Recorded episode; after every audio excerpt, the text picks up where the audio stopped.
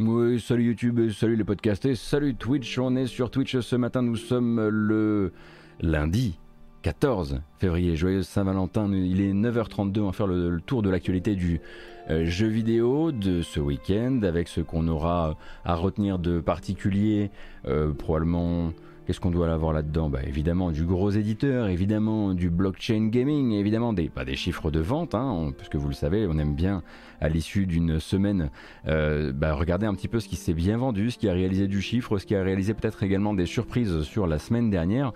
On aura l'occasion de parler un petit peu euh, d'un jeu dont vous n'avez probablement jamais entendu parler, mais dont vous risquez d'entendre parler dans les jours à venir différentes raisons. Et puis, bah, comme tous les lundis matins, c'est l'agenda des sorties de la semaine. Si vous nous regardez sur YouTube, vous pouvez directement passer euh, vers ça euh, via les chapitres, puisque cette émission est chapitrée, comme d'habitude. Voilà. Donc, bienvenue, et euh, je suis très content d'être avec vous pour une nouvelle semaine de jeux vidéo. On va commencer non pas avec une bande-annonce, mais avec des sujets, ma foi, tout à fait classiques. Bien sûr qu'on va parler de Lost Ark aujourd'hui, mais pas tout de suite. D'abord, parlons de l'outsider, celui dont on ne parle plus, celui qui vend mal, enfin c'est pas vrai, ils vendent pas mal. Ils vendent juste un peu moins bien, mais parlons un peu de Call of Duty si vous le voulez bien. Euh, en commençant donc par une confirmation officielle assez surprenante quand même parce que hors timing, on va dire hors calendrier pour Activision, mais donc euh, avec les récents mouvements autour d'Activision, Blizzard, King, euh, Microsoft, etc., toutes les discussions qu'il y a pu avoir autour de la licence Call of Duty euh, et peut-être aussi de, des baisses, on va dire, des chiffres de vente de Call of Duty. On va, on va se dire que, si vous voulez, Call of Duty, le dernier Vanguard, c'est un peu moins bien vendu que celui d'avant, même s'il est resté tout de même le jeu le plus vendu en Occident l'an dernier mais attention, hein, évidemment Activision va mourir, euh, eh bien il y avait pas mal de discussions sur qui récupère le flambeau, euh, est-ce qu'on est voué à voir indéfiniment des Call of Duty sortir chaque année euh, sous l'égide d'Activision et puis peut-être aussi un jour sous l'égide de Microsoft, ah, les discussions restent toujours en cours, mais on le sait, Activision a des contrats pour l'instant et ces contrats exigent qu'un Call of sorte pardon, chaque année, en fin d'année, hein, c'est un peu la tradition, sauf que d'habitude, eh bien, la communication elle prend son temps. Euh, mais là, avec euh, la grogne d'une partie des joueurs qui trouvent que Vanguard n'était pas au niveau, avec euh, les soucis nombreux autour de Call of Duty Warzone, leur free-to-play, qui a eu bon, bah, pas mal de soucis de bugs sur l'année dernière, il a fallu accélérer la communication, la déplacer pour rassurer les joueurs et rassurer aussi bah, les investisseurs. donc la rumeur disait que le prochain Call of Duty serait développé par Infinity Ward. Eh bien oui, Infinity Ward développera bien le prochain épisode canon, on va dire annuel, qui sortira fin 2022, et ce sera évidemment une suite au dernier Modern Warfare, le Modern Warfare de 2019. Donc ça c'est quelque chose déjà qui n'est pas habituel dans le calendrier d'Activision, c'est de venir tout de suite le confirmer. Le studio, ça on le savait, puisqu'ils avaient déjà communiqué sur le fait qu'ils euh, allaient amener euh, au public la nouvelle génération des jeux Call of Duty, hein. ça faisait partie des, éléments de langage d'il y a une ou deux semaines. Maintenant on a la confirmation que ce sera bel et bien euh, un Modern Warfare, mais surtout, et ça c'est un petit peu plus la surprise, la confirmation que c'est également Infinity Ward euh, qui sera en lead sur le développement de la nouvelle, on va dire, évolution de Call of Duty Warzone. Alors Call of Duty Warzone qui est qui est maintenu toute l'année par Raven Software euh, ou Raven Entertainment, non c'est Raven Software, euh, et qui eh bien euh, recevra un lifting non pas en 2023 mais cette année. Et ce lifting sera lui aussi encadré par Infinity Ward. Alors pourquoi? La première réponse est, assez est assez évidente, tout simplement parce que le prochain Call of Duty tournera sur enfin, le prochain Call of Duty canon annuel solo du coup avec sa partie multijoueur tournera sur une nouvelle évolution du moteur et qu'on imagine imagine du coup que Infinity Ward va un petit peu voilà, créer le nouveau socle technique qui sera à la fois celui euh, du Call of annuel et de Warzone, pendant que Raven Software, assez mécaniquement, devrait euh, rester un studio de soutien pour Warzone. Alors, est-ce que le fait qu'actuellement Raven Software soit en pleine phase euh, de syndicalisation euh, avec pas mal de chocs entre le patronat et une partie des employés, pas mal de, de, soucis, enfin une communication très très verrouillée, des soucis vraiment de des, tentatives de réinformation, on va dire, venant d'Activision à propos de, de, des unions syndicales, etc. Est-ce que ça aurait motiver Activision aussi à peut-être ne pas leur confier en lead euh, le, on va pas l'appeler Warzone 2 car il l'appelle une évolution de Warzone, euh, peut-être pas, mais en revanche, ça mange pas de pain, effectivement, de confier ça à un studio qui ne risque pas, dans les mois à venir, de, se, bah, de se, syndiquer et du coup avoir beaucoup plus d'exigences, notamment au niveau du pôle QA. Donc voilà, euh, c'est un petit peu les seules infos, mais ce sont des infos hors calendrier pour Activision qui témoignent évidemment d'une bah, bah, de perturbation dans la force. Hein. On les a toutes euh, ressenties de sur le mois de janvier. rien ne sera probablement comme d'habitude dans la communication d'Activision et de Blizzard sur l'année à venir puisqu'il faut à la fois rassurer sur le présent et préparer déjà euh, le futur euh, si le projet de rachat euh, par Microsoft est, validé.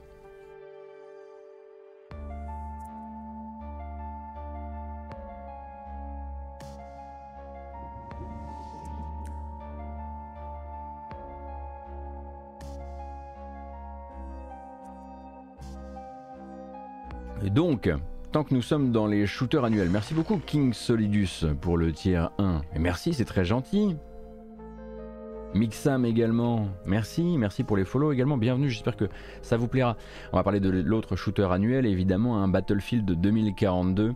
Donc, euh, en placer une pour Electronic Arts et donc euh, alors la dernière communication officielle, c'était donc, souvenez-vous, le gel de toutes les mises à jour euh, sur le jeu, en fait les ajouts de contenu sur le jeu, euh, jusqu'à ce qu'il soit considéré comme réparé euh, par ses développeurs et sa communauté, réparé et stable.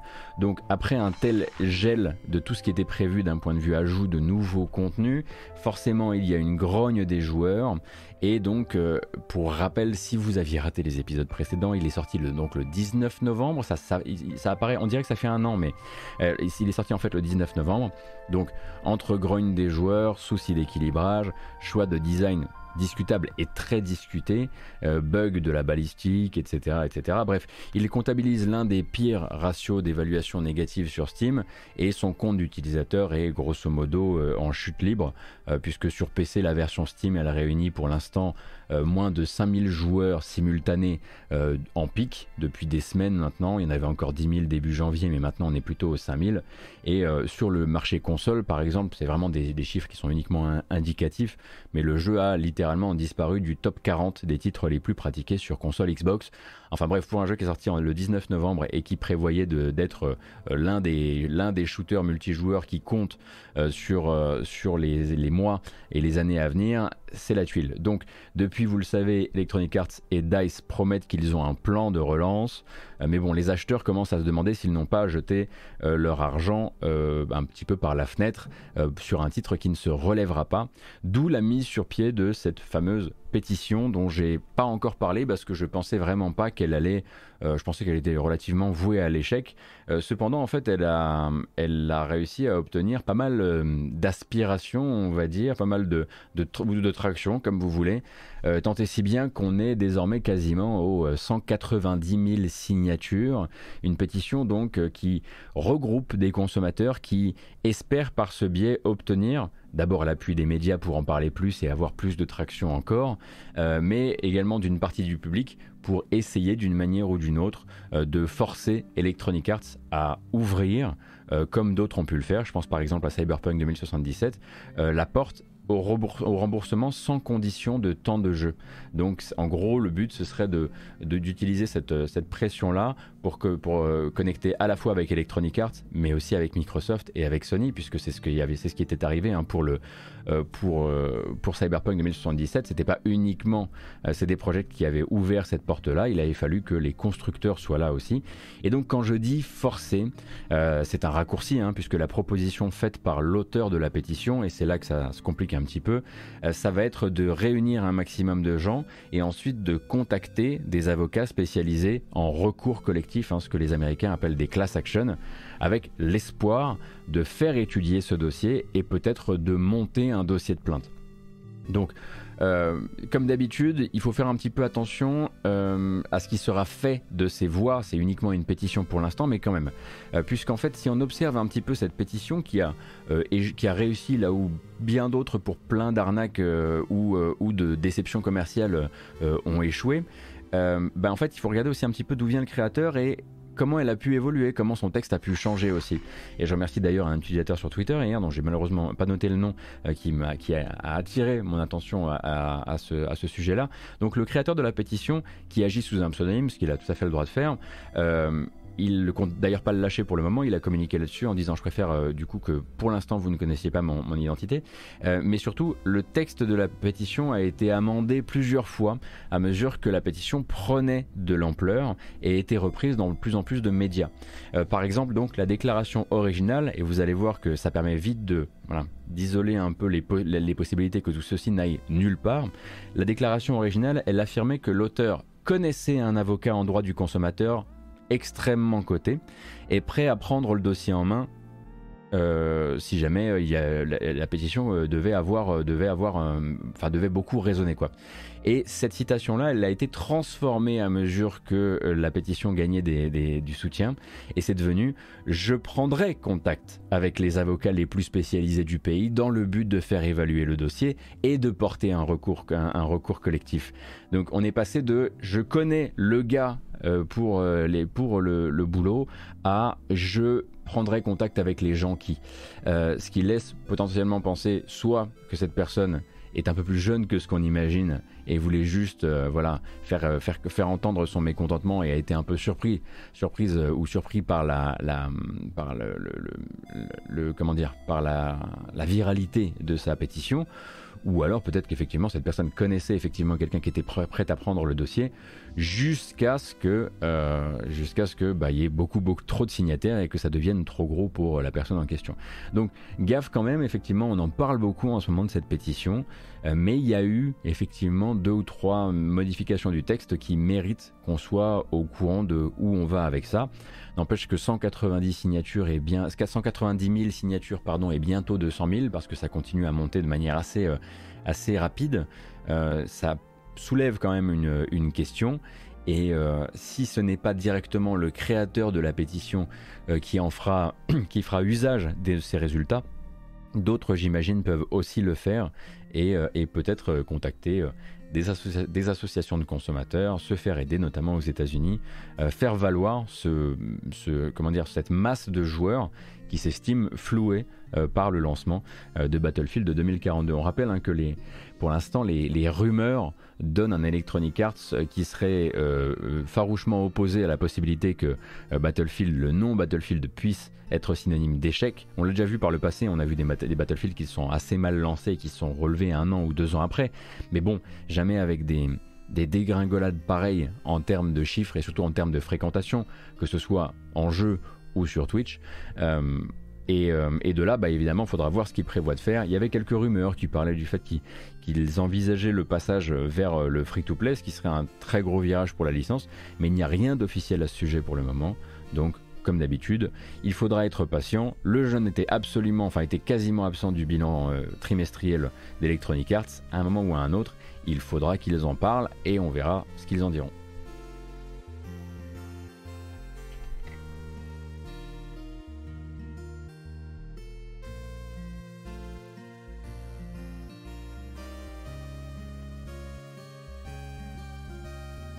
Ah. Le café est un peu chaud, mais c'est pas grave. On roule. Je me suis absolument pas brûlé. Alors, on a l'habitude le lundi de faire un petit tour sur les meilleurs vendeurs de la semaine dernière sur Steam. Et du coup, j'aimerais que vous essayiez de deviner qui a généré le plus de revenus. Non pas le plus de copies téléchargées ou vendues, mais le plus de revenus sur Steam la semaine dernière.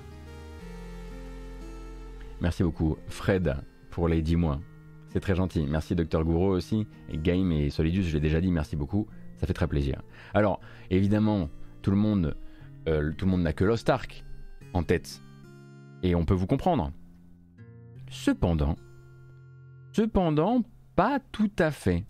Euh, dans la mesure où oui, Lost Ark, mais vous sous-estimez la capacité d'un certain Dying Light 2 à être toujours présent. Eh oui, bah Dying Light 2, hein, faut pas oublier, euh, avait donc 3 euh, millions de wishlist à son actif et est sorti en fin de la semaine précédente. Du coup, il y avait encore beaucoup, beaucoup de ventes à réaliser euh, sur cette semaine et il reste donc premier du top deux semaines de suite. On peut s'attendre effectivement hein, à ce que Techland communique bientôt sur un très gros carton.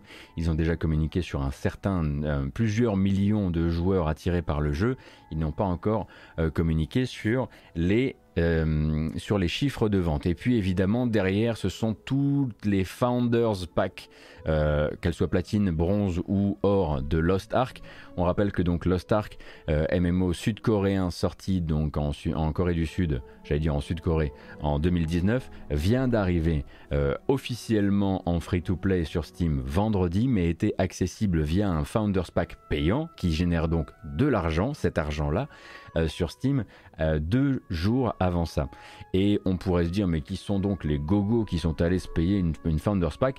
Eh bien, énormément de gens, hein, puisque, euh, puisque Amazon Games et Smilegate RPG étaient déjà capables de communiquer sur le fait que rien que sur son accès anticipé payant, Lost Ark avait déjà dépassé le demi-million de joueurs simultanés sur Steam. Hein. Ils étaient aux 500 000 et quelques, il me semble, durant les, durant euh, les, je crois que c'était 4 heures après le lancement de cet accès anticipé, ils étaient déjà à plus de 500 000 joueurs euh, simultanés sur Steam.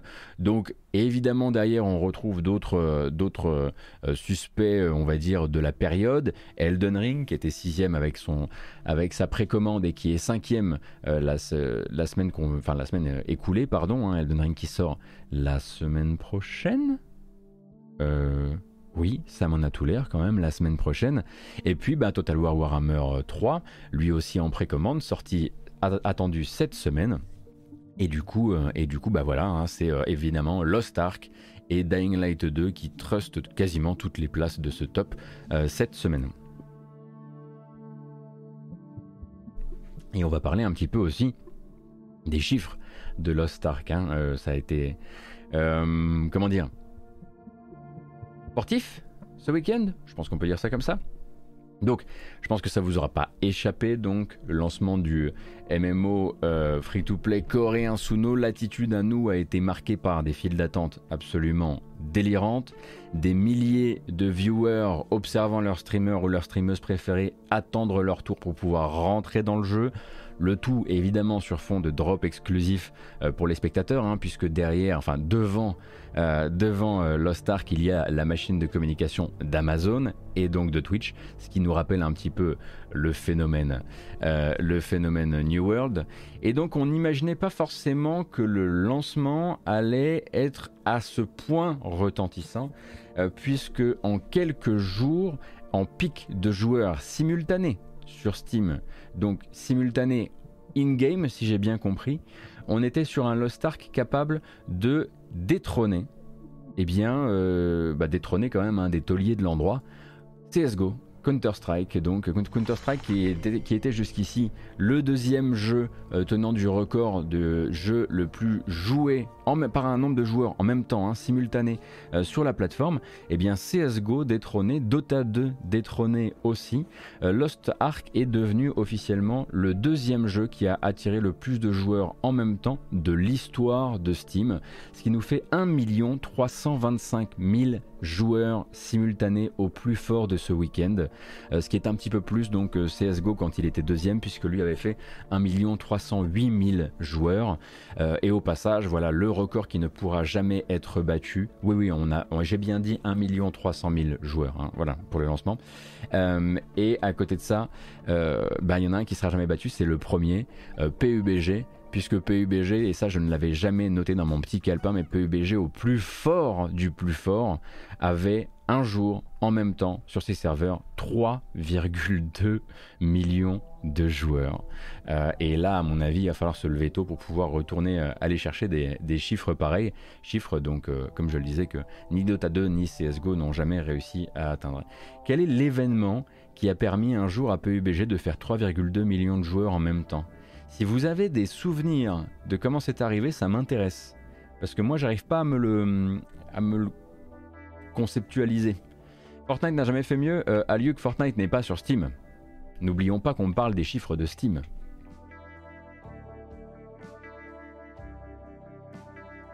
Euh, c'était probablement. Non, le passage en free-to-play l'a fait remonter à un très beau score, mais c'était pas le passage en free-to-play justement. Non, non, quand il a fait 3,2 millions de joueurs là, il n'était pas encore en gratuité, un hein, PUBG, il me semble.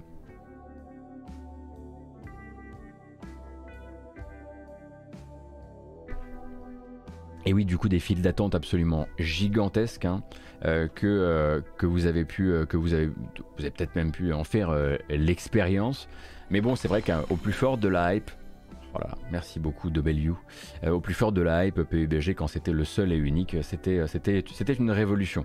Euh, alors évidemment, les pics de Fortnite sont euh, au-dessus de ça hein, très largement, mais voilà, là on compte effectivement sur, on parle de l'histoire en l'occurrence de Steam. Et alors donc, la puissance du matraquage Amazon est évidemment en cause. Grosso modo, on l'a connu avec New World, ce qui fait euh, qui, bah, qui arrive toujours, hein, euh, Amazon arrive toujours via notamment Twitch, bah, voilà, à faire, à proposer des drops, spéciaux et puis aussi un matraquage publicitaire qui est assez immense. Et puis évidemment, ça crée une espèce de cousinade entre les deux jeux, si vous voulez, ou sous prétexte qu'ils sont, voilà, euh, tous les deux bah, des phénomènes très rapides, mais en plus de ça, que derrière il y a Amazon et toute sa plateforme de communication. Voilà, il y a pas mal de gens qui, voilà, qui posent la question très bien 1,3 million de joueurs en pic maintenant euh, pour un MMO. Euh, est-ce que ce sera le cas dans 6 mois? Qu'est-ce qu'il en restera dans un an, etc. Alors, les MMO ne sont pas ma spécialité. Cependant, je me voilà, comme je le disais, voilà, je, je, veux pas, je veux rien prophétiser, mais cependant, on peut au moins mettre de la distance entre les deux jeux sur un point. New World, c'était un jeu Amazon Game Studios qui s'est lancé dans le grand bain du MMO euh, avec des idées mais plein de trucs à réparer, plein d'erreurs de jeunesse.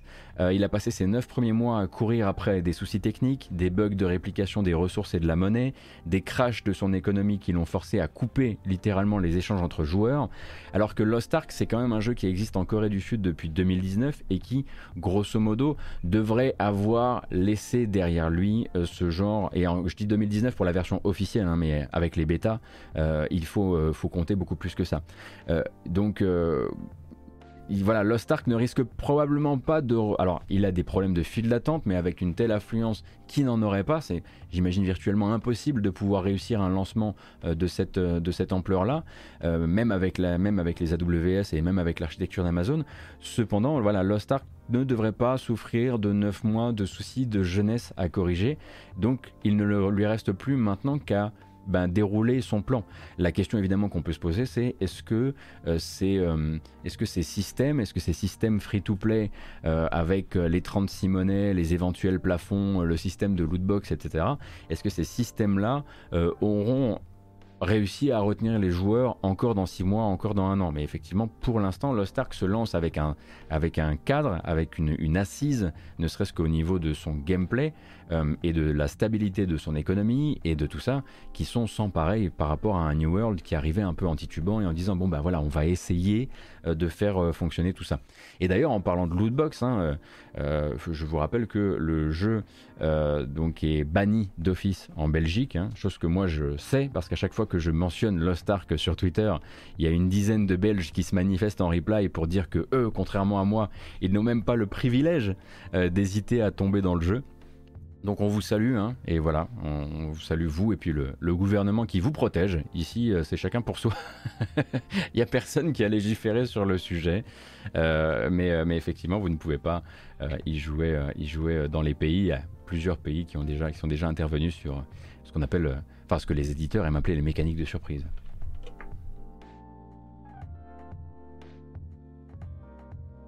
Pour les Belges qui veulent y jouer, si on vous l'offre sur Steam, vous pouvez jouer. Oh là là Oh là là Mais on dirait un, on dirait un plan de, on dirait un plan de deal de crack à la Vampire Survivors, votre truc là. Bon, à savoir cependant.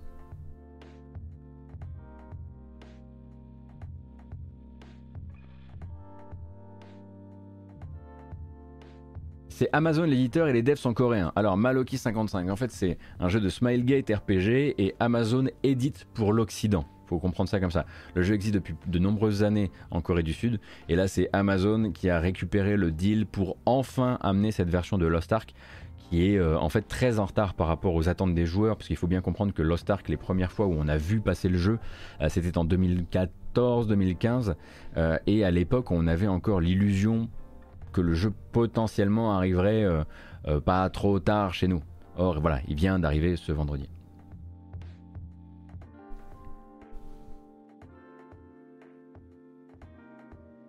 Euh, Smilegate, ils viennent de sortir Crossfire X et Lost Ark en Occident. Il y en a un qui se débrouille mieux que l'autre. Alors effectivement, on peut peut-être rapidement mentionner ça. Smilegate, euh, donc pas Smilegate RPG, mais Smilegate, euh, en collaboration avec Remedy, a donc sorti Crossfire X, qui est une version améliorée de Crossfire, qui est un jeu, une sorte de, c'est un peu le Counter Strike coréen, si vous voulez.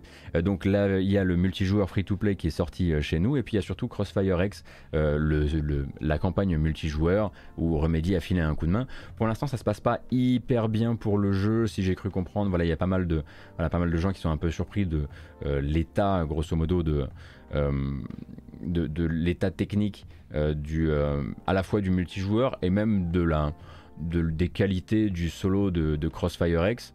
C'est-à-dire que de ce que j'en ai lu pour le moment, vraiment en mettant de côté toutes les questions de FPS multijoueur, et donc de concurrence avec les autres gros du milieu, euh, a priori la campagne c'est vraiment du taf de commande pour Remedy et euh, faut pas s'imaginer qu'on va, qu'on va avoir des surprises euh, vraiment d'écriture ou en tout cas de ce qui fait les forces de Remedy, que ce soit l'écriture ou, la mise en scène ou, bah, ce que vous avez peut-être appris à aimer dans Alan Wake, dans Control ou même dans, dans, dans, Max Payne si, si, si, si, vous remontez jusque-là.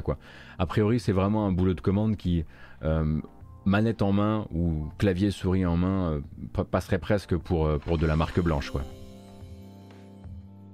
Melogwen, merci beaucoup pour le gift à Pupney. Après, vous pouvez tout à fait lire sur le sujet, hein, vous renseigner. J'imagine que du gameplay et des, articles, il y, a dû en avoir quelques-uns. Mais on aurait peut-être pu s'en rendre compte, effectivement, si sur la fin de semaine dernière, quand le jeu est arrivé, bon, la communication a été extrêmement minime.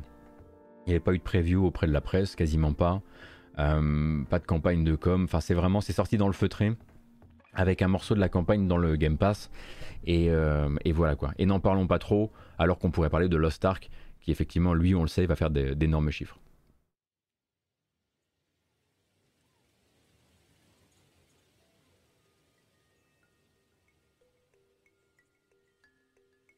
Donc voilà pour ce cher Lost Ark. Alors moi j'ai téléchargé l'exécutable et je l'ai toujours pas lancé.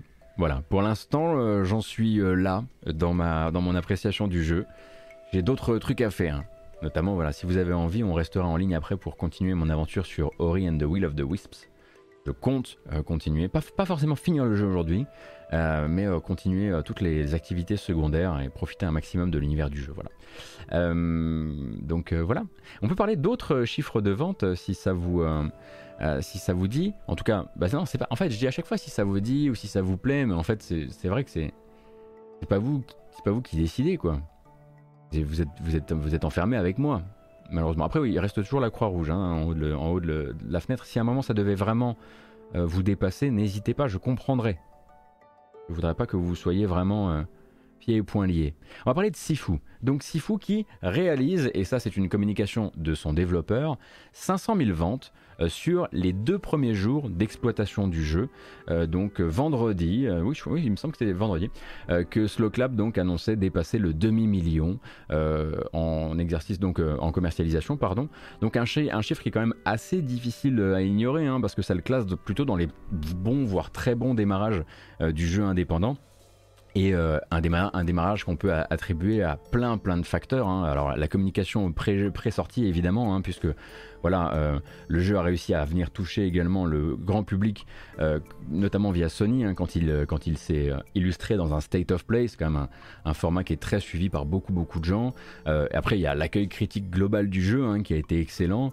il y a effectivement le fait qu'il y a eu des impressions avant qui étaient réalisées et que les impressions avaient toutes été plus euh, enjôleuses les unes que les autres. Et puis bon, bah, il y a évidemment plein d'autres sujets, hein, plusieurs sujets qui ont fait qu'on a parlé euh, de Sifu euh, ces derniers jours et que des gens se sont peut-être intéressés à Sifu alors qu'ils n'avaient pas prévu de le faire. Bref, la communication du studio, hein, évidemment les qualités du jeu, je le disais, Tonton Yo, c'est pour moi ce que, je range dans le, comment dire dans l'accueil critique. Et donc cette communication du studio s'arrête grosso modo là hein, pour donc Clap, mais aussi Kepler Interactive. On rappelle que Kepler Interactive, c'est donc une structure d'édition multi-pays montée par des développeurs indépendants euh, avec des financements qui viennent de alors Kowloon Knights mais aussi Tencent je crois. Kepler Interactive. C'est Tencent? Ou c'est NetEase? Non c'est NetEase pardon et ah, voilà je me suis trompé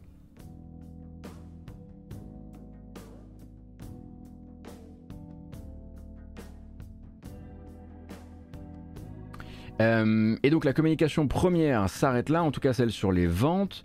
Euh, mais il y en a eu une autre, notamment hein, de Pierre Tarnot durant euh, un Twitch Gaming, donc Pierre Tarnot, cofondateur du studio. donc communication tournée donc sur l'amélioration future du jeu et donc notamment tournée aussi vers les communautés de joueurs et de joueuses en situation de handicap. Donc en fait, Sifu va proposer bientôt de nouvelles options d'accessibilité. Il va y avoir là-dedans de meilleurs paramétrages des sous-titres. C'est toujours une bonne nouvelle hein, parce qu'effectivement, on on peut améliorer les contrastes. Justement, un mode à fort contraste pour les personnes dont les besoins en affichage sont spécifiques. Et évidemment, d'autres modes de difficulté. Alors, un mode plus difficile à destination des joueurs particulièrement remontés et un mode allégé euh, dont l'arrivée semble tout à fait logique. Hein. Voilà, si le studio veut continuer à aller chercher d'autres publics et pas se limiter simplement à une niche à la fois très gamer et très rompue à cette philosophie arcade où chaque contenu, chaque niveau est rentabilisé à mort par les, nombreux, nombreux, nombreux essais, eh bien voilà, forcément, ils, se, sont dit maintenant qu'on a vendu à ces gens-là, on va aussi peut-être s'intéresser à d'autres communautés. Et évidemment, hein, voilà la niche de, des gens qui pourraient simplement célébrer euh, l'arrivée d'un mode difficile, euh, ben elle contient une incompressible poche de gens qui, au lieu de célébrer l'arrivée du mode difficile, sont en train déjà de traiter euh, Slow Clap de vendu, puisqu'ils ouvrent leur jeu à d'autres profils que le leur. Donc on va pas évidemment s'attarder sur le sujet une fois de plus, hein. ça se passe exactement à la lettre près, comme lors des résurgences précédentes du sujet. Et euh, après, je peux comprendre le débat en interne pour un jeu comme Sifu en l'occurrence, et je suis sûr que ce débat a eu lieu, euh, puisque euh, grosso modo, je parle pas du débat, tous les jeux devraient être pour tout le monde, hein, puisque à titre perso, je pense qu'on peut être très fan de films d'arts martiaux et en situation de handicap. Et en ceci, bah, je serais très content de savoir que Sifu permet à des personnes d'apprécier le jeu et même de s'améliorer dans le jeu avec quelque chose qui soit plus accessible. Et à côté, mais à côté de ça, il y a une autre question qui va se poser et qui a dû se poser en interne. Eh bien, c'est celle tout simplement du contenu disponible. Puisque, comme je le disais, Sifu est un jeu avec 5 niveaux. Et à partir du moment où vous retirez un certain nombre de répétitions, ou peut-être de grinding, eh bien, peut-être que le jeu avoue un peu plus son contenu et son rapport, on va dire, que beaucoup de joueurs font encore entre contenu et prix. Hein. Rappelle que le jeu est vendu à 40 euros. Donc j'imagine effectivement qu'en interne, le studio a dû se poser la question de et si on l'allège un peu trop, est-ce que soudain il va pas paraître extrêmement court? Donc euh, là, en l'occurrence, Pierre Tarnot et Slowclap ont annoncé qu'ils allaient, euh, qu'ils allaient donc mettre à disposition un mode plus dur et un mode moins dur.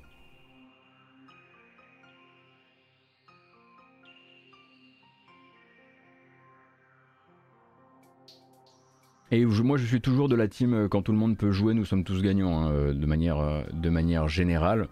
Ça, ça vous empêche absolument, enfin moi, ça ne m'empêchera absolument pas de, le jouer à, ma manière.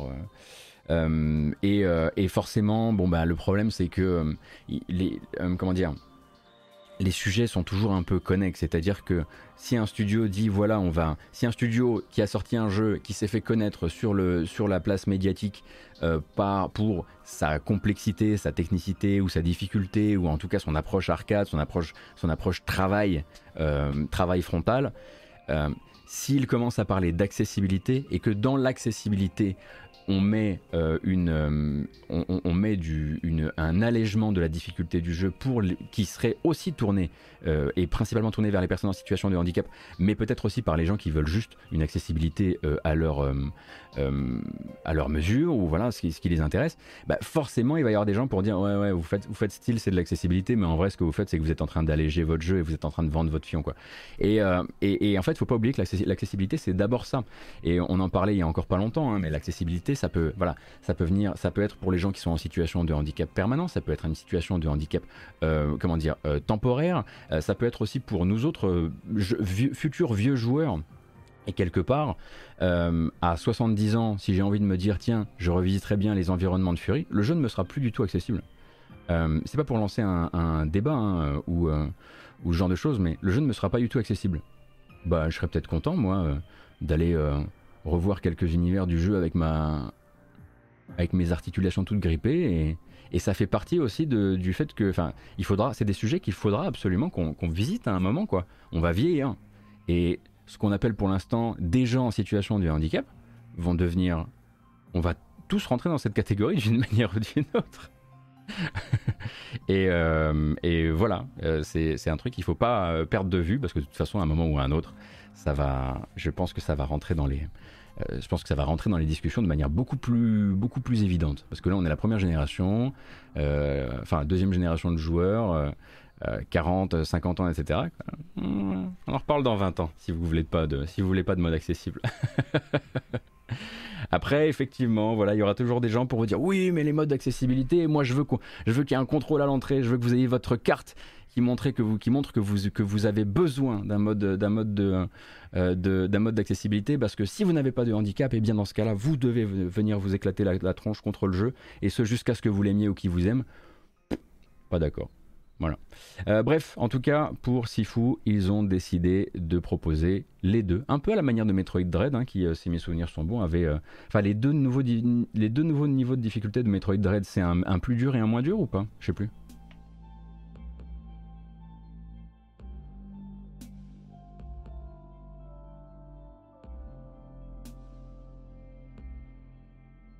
Oui, c'est ça, voilà. Moi, je pense que c'est plutôt une bonne manière de voir le truc.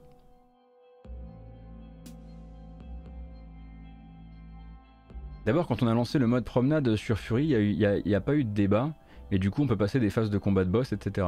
C'est vrai que vous n'avez pas eu de débat, alors que.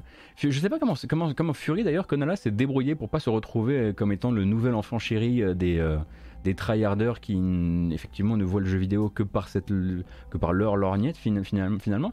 Je me me souviens pas que, Fury ait été, euh, érigé comme ça en héros. Alors que j'ai pris des tartes, hein. J'ai pris des tartes. Oh, pourtant, il été assez bien médiatisé. Hein. Vous voulez dire que Fury serait moins médiatisé que sa seule bande originale?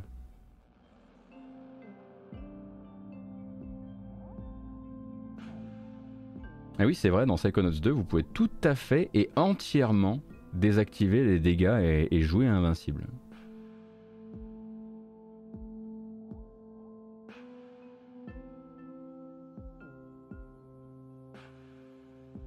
Ah bah en tout cas Fury n'avait pas eu c'est sûr euh, la n'avait pas eu la comment dire euh,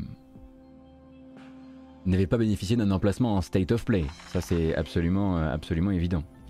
Merci beaucoup Desperate Zombie pour le resub ça fait très plaisir. De toute manière avec Elden Ring on se préparera à avoir la même discussion. Je sais que ça va être dur mais je me dis peut-être que cette espèce d'expérience, on va dire à la carte, où tu vas un petit peu, voilà, où tu peux de temps en temps aller, comme le disait euh, Virgile dans sa preview, aller récupérer de la confiance en toi et du courage dans un autre donjon quand tu coinces à un endroit. J'espère que ce sera un catalyseur au courage de chacun. Après, pour l'accessibilité en elle-même, ça, effectivement, le débat euh, s'apprête à nous revenir en pleine poire, ça c'est absolument certain. Euh, on peut continuer, si ça vous va, avec un autre sujet, plus un sujet de un sujet bricole. Ça fait longtemps. On a, rarement l'occasion de parler de sujet euh, bricole, euh, puisque bah, généralement la bricole sur nos machines de jeu c'est pas pas la norme, c'est pas vraiment euh, poussé, comment dire, par les constructeurs, c'est même plutôt l'inverse. Hein, voilà, vous voyez un Sony par exemple est en train plutôt de cavaler après les fabricants de de plaques de protection custom pour ses PlayStation 5 ou ce genre de choses. Et pendant ce temps-là, en fait, ce week-end, Valve a décidé d'aller dans l'autre sens et donc de continuer cette opération sympathie et ouverture de son Steam Deck en mettant en ligne gratuitement donc les fichiers de modélisation de la partie extérieure de la machine. Donc il suffit de se pointer sur le GitLab de SteamOS pour y trouver donc les fichiers CAD euh, qui définissent la topologie de surface euh, du, Steam Deck et donc de pouvoir récupérer ces fichiers pour, pour imprimer soi-même en 3D, si on dispose d'une imprimante 3D, euh, une, nouvelle enveloppe pour son Steam Deck. Et donc vu que les fichiers sont utilisables sous licence Creative Commons, Valve se dit très curieux de ce que la communauté va commencer à fabriquer sur cette base de travail commune et on imagine effectivement que voilà, les gens pourraient commencer à se fabriquer des variantes custom de poignées et de design de la machine en faisant, je l'espère, attention quand même aux questions de refroidissement. Euh, mais donc voilà, si vous avez euh, envie de vous intéresser à ça, ces fichiers sont donc tout à fait disponibles et ce de manière gratuite sous licence CC Creative Commons. Euh, et bah, ça, participe toujours, comme je le disais, hein, de, cette, bah, de cette opération sympathie hein, qui, est, celle de la, machine et de Valve actuellement. N'oublie pas qu'il y est Valve, évidemment. Hum, voilà, mais ça risque de donner de, des trucs assez fous et des subreddits assez rigolos à lire.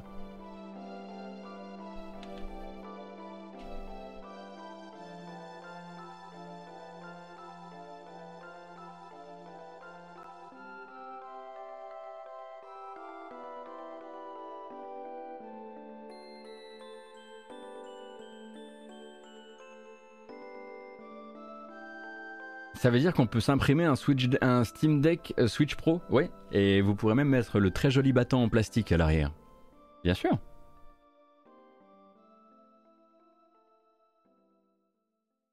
Est-ce que je suis client du Steam Deck au final ou pas? Moi j'ai dit je vous laisse, euh, j'achèterai la révision 2. Mais oui, bien sûr. Est-ce qu'il y a des moyens de le docker le Steam Deck? Alors, et c'est pas vendu avec, mais tu as, tout à fait, euh, Uriel, euh, la possibilité de docker le Steam Deck sur un écran. Si, si.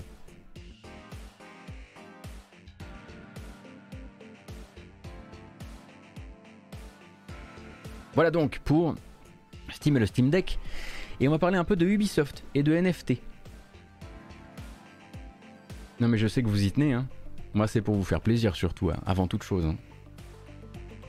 Donc, vendredi, Jason Schreier sortait sur Bloomberg un très court article qui relate en fait la fronde en interne des employés d'Ubisoft euh, contre les initiatives actuelles de l'éditeur autour de la blockchain, des NFT euh, et donc à terme aussi du play to earn en général. Et donc l'article explique comment la messagerie interne d'Ubisoft, qui s'appelle Mana, euh, est encore aujourd'hui un vrai terrain d'évangélisation pour Ubisoft, qui tente tant bien que mal, et ça on le sait, de rallier ses employés au projet, mais qui ne récolte que des volets de bois vert successives les unes derrière les autres. Donc cet article-là ne va pas très loin dans les détails quand il est censé, quand il évoque ce fameux mémo, euh, donc un mémo posté par le laboratoire d'innovation stratégique d'Ubisoft, hein, c'est eux qui ont euh, créé la plateforme Quartz, et donc un mémo qui suscite une colère très forte de certains employés. Fort heureusement, moi aussi j'ai eu quelques extraits, et donc euh, French, YouTube, French YouTuber, tout ça, tout ça, et donc on peut détailler un peu le contenu de ce mémo et la volonté de ce mémo. En fait, Ubisoft s'est cassé le trognon pour produire un site web interne tout dédié à la blockchain. Euh, qui est vendu aux employés comme une zone d'information centralisée où obtenir toutes les ressources à propos de la technologie et des projets actuels d'Ubisoft avec une FAQ préparée pour l'occasion et ainsi de suite. Donc ils ont vraiment fait un site d'information, voire de réinformation sur le sujet, euh, puisque quelques, quelques heures après avoir filé le lien à tout le monde, euh, la messagerie interne d'Ubisoft était en fait en feu sur le sujet, hein, avec plus d'une centaine de messages qui fustigeaient le contenu de la plateforme, euh, qui en gros ne présente évidemment que les bons côtés et les bonnes opportunités, mais ne prend en fait jamais le temps de mentionner les mauvais aspects euh, ou en tout cas les risques potentiels. Donc je paraphrase un message auquel moi j'ai pu avoir accès. Rien sur les centaines de scams qui polluent la réputation de la techno, rien qui permette aux employés de comparer la, consommation énergétique par rapport à de la base de données classique, rien sur la fausse centralisation, rien sur les challenges techniques encore insurmontés, comme celui de l'interopérabilité des assets par exemple, rien sur les liens entre play to earn et précarisation du travail dans les pays en voie de développement, rien sur la spéculation, bref, rien. Donc euh, là c'est un, un, commentaire que je vous paraphrase de loin. Hein. Qui a reçu évidemment beaucoup de soutien d'autres euh, employés d'Ubisoft, et qui se, termine par la citation Il me semble important que toutes les équipes étudiant le sujet disposent de toutes les informations sur une plateforme dite centralisée. Et donc un autre commentaire qui reprend donc le mantra du labo stratégique Notre but ce n'est pas d'imposer notre vision ou de convaincre, et qui répond parle de la manière suivante euh, et il oppose pardon, euh, au contenu du site, en gros, parce que voilà, notre but c'est de ne pas imposer une vision ou de convaincre, et l'oppose directement au contenu du site, en disant qu'il considère, que, qu'il considère ce site comme un recueil suffisamment élagué pour qu'on puisse appeler ça de la propagande. Donc évidemment, ça va pas hyper bien en interne sur, chez Ubisoft, qui continue euh, voilà, euh, indéfiniment à essayer de pousser malgré le refus de ses employés. Alors quelques heures plus tard, euh, sur la même messagerie, Ubisoft publiait un message officiel qui disait en gros qu'il s'engageait à améliorer le contenu du site pour faire, pour faire plus valoir les points laissés dans l'ombre jusqu'ici. Et pendant ce temps, du coup, hein, il y avait un porte-parole d'Ubisoft qui s'est rapproché de Bloomberg pour transmettre un communiqué assez relevé hein, après le petit article de, de Jason Schreier qui dit, et là je cite, attendez, il y a un filtre pour ça. Le laboratoire d'innovation a reçu beaucoup de retours et prend à cœur aussi bien les encouragements que les inquiétudes. Le bénéfice pour nos joueurs est toujours au centre de nos réflexions. Chez Ubisoft, nous accordons une grande valeur à ces échanges internes et pensons qu'ils permettent de renforcer nos jeux et notre entreprise. Cependant, le partage d'informations confidentielles comme des extraits de forums internes est une violation de nos contrats de travail et plus encore une violation de la confiance que nos employés placent les uns dans les autres dans le but de pouvoir s'exprimer librement et d'avoir des discussions productives. À la lumière de tout ceci, nous ne commenterons pas plus la question. Là, il commence à être un peu énervé là. Là, je pense qu'Ubisoft commence à être très très énervé de ne pas réussir à pousser le sujet en externe, mais en plus de laisser filtrer en externe le fait qu'en interne ça se passe mal aussi. Et euh, si vous voulez, à mon avis, quand on cherche à fermer à ce point le robinet, euh, ça laisse tout de même sérieusement penser hein, qu'ils euh, ne vont pas juste pas reculer sur la question, mais qu'il risque d'avancer. Et à mon avis, je pense qu'on s'attend, on peut s'attendre très rapidement à du concret, en fait, hein. entre l'espèce de confiance euh, qui est accordée à Nicolas Poire et à son équipe du laboratoire d'innovation stratégique et qui semble même l'accompagner, bon, bah, dans, les, dans ses interviews les plus euh, comment dire, les, les plus regrettables.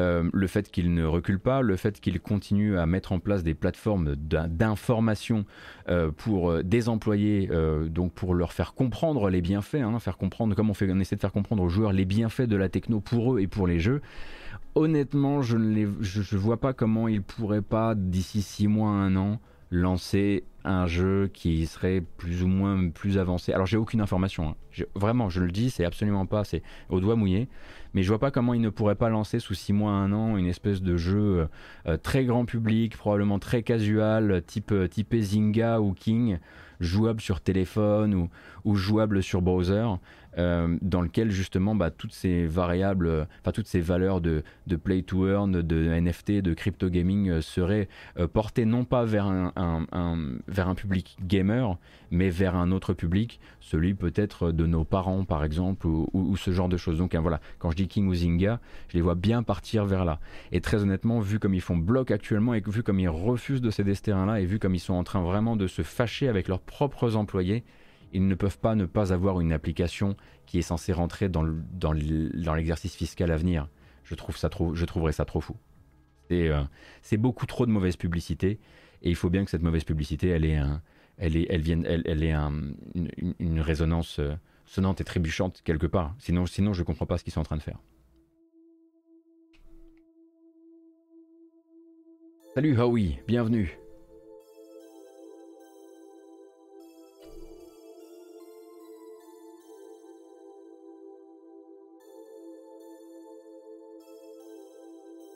Merci beaucoup, euh, Ciellery, c'est très gentil. Merci pour le soutien.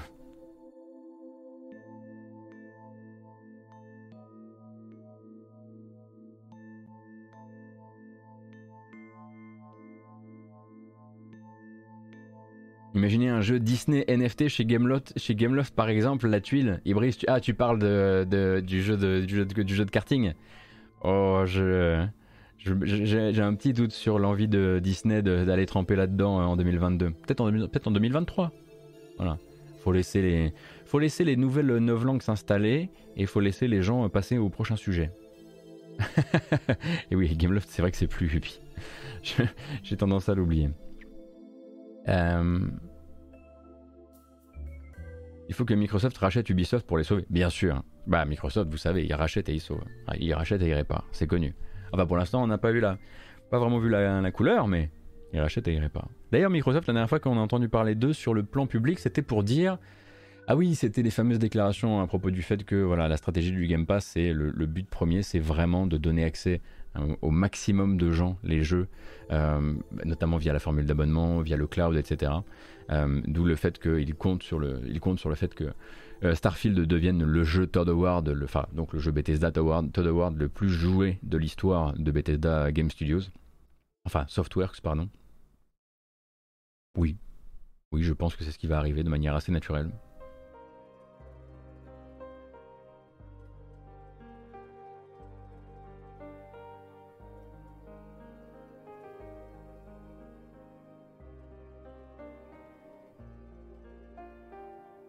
Donc ça c'est pour le... Alors, de manière générale, hein, euh, c'est quelque chose qui sort pas trop et... Euh, c'est quelque chose qui, oui, c'est quelque chose qui sort pas trop dans la presse, les échanges sur, euh, sur Mana, donc c'est rare. Donc là, Ubisoft était énervé parce que Jason Schreier a, paraphrasé ou en tout cas cité des échanges. Il a pas, il a pas montré de screenshot. Tout comme moi, je vous montrerai pas de screenshot non plus.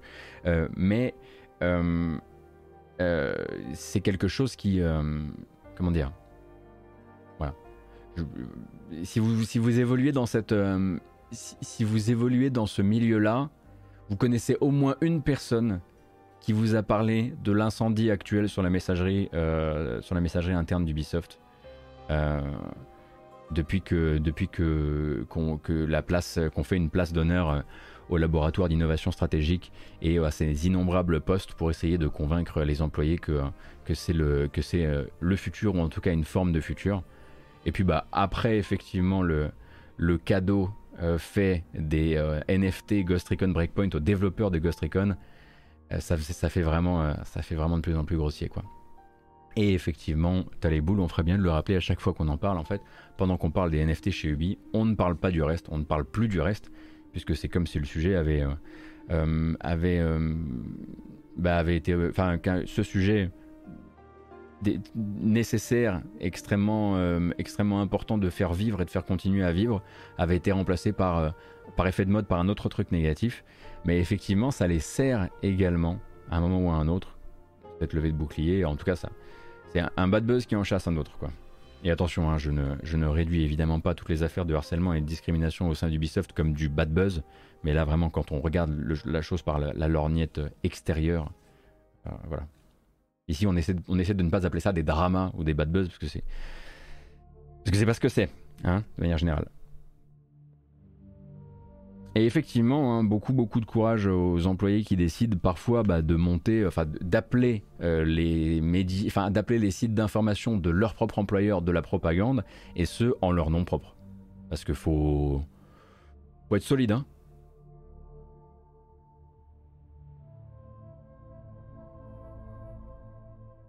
Être solide.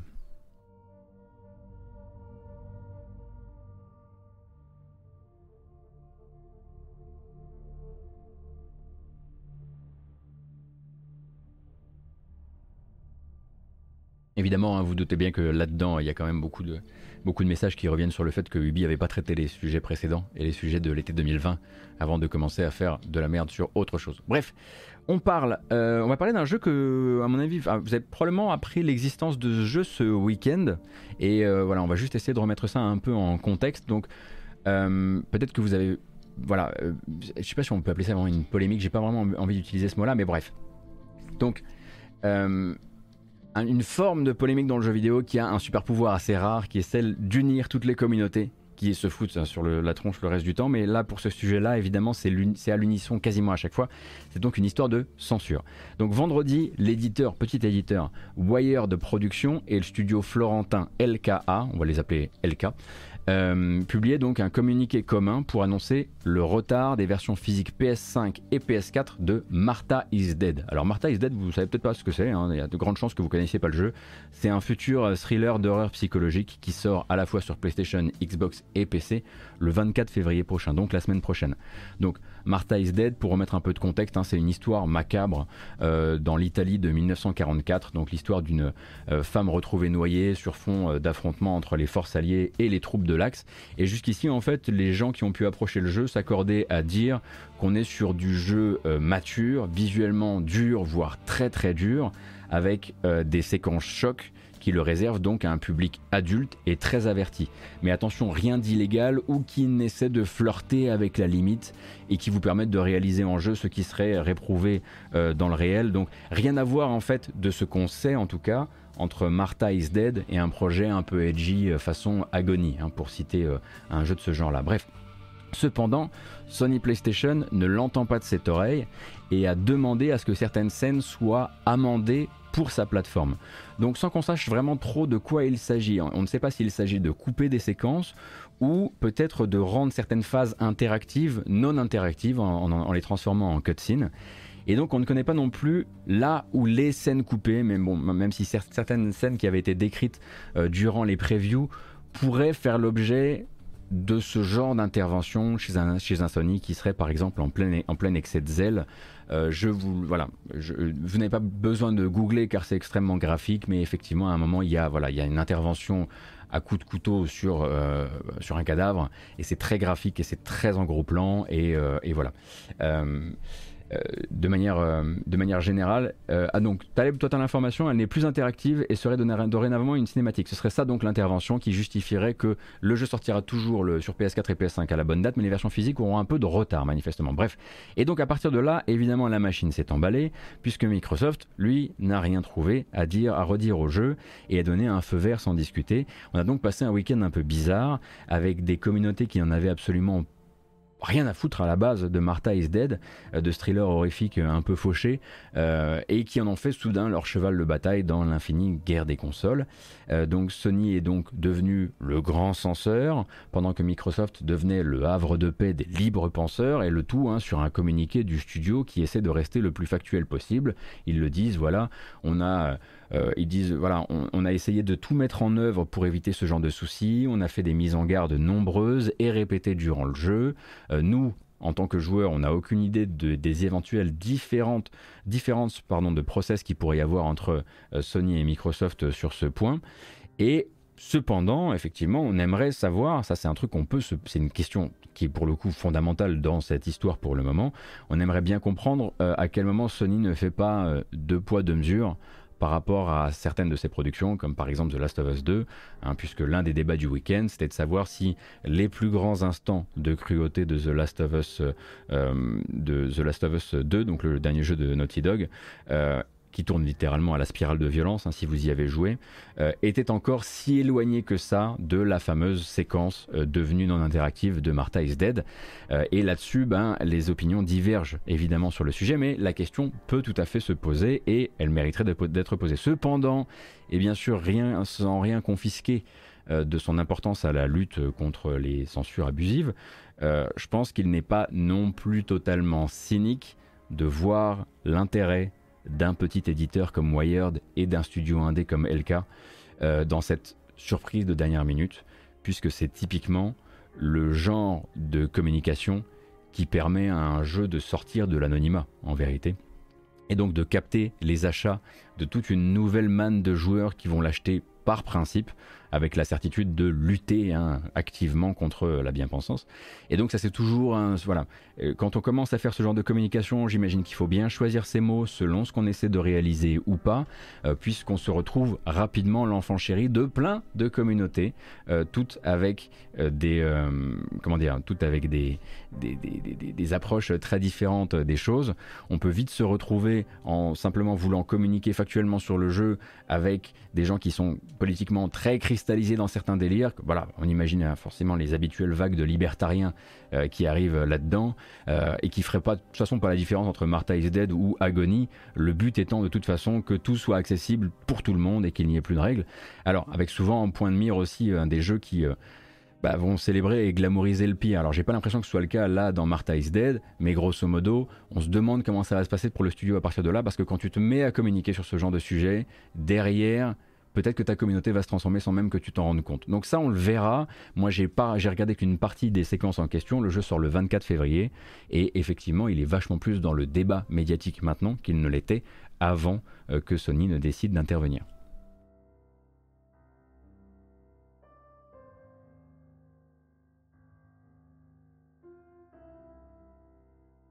Last of Us 2 est sorti avant le remaniement de la direction de Sony qui l'a rendu plus... Euh, ah bah je, je connais pas les éventuels changements euh, de la politique éditoriale. Attends, il y avait Taleb qui disait quelque chose tout à l'heure, excusez-moi.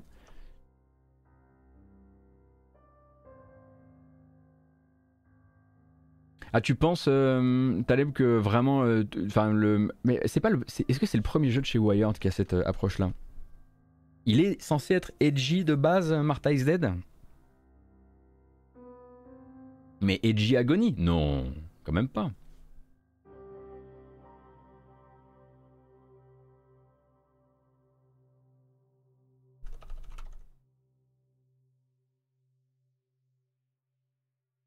Enfin voilà, au moins euh, vous avez euh, le maximum des infos que moi j'ai pu, euh, j'ai pu avoir sans jouer à Martha is Dead et en regardant comme ça la séquence en question parce que c'est pas mon délire du tout.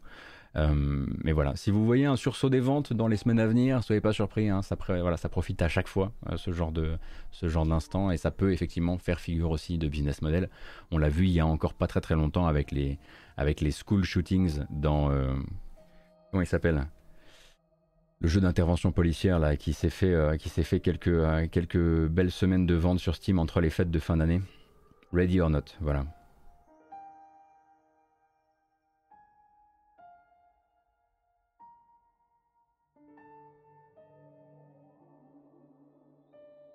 Alors, on va regarder un petit site internet ensemble avant de passer sur le calendrier des sorties.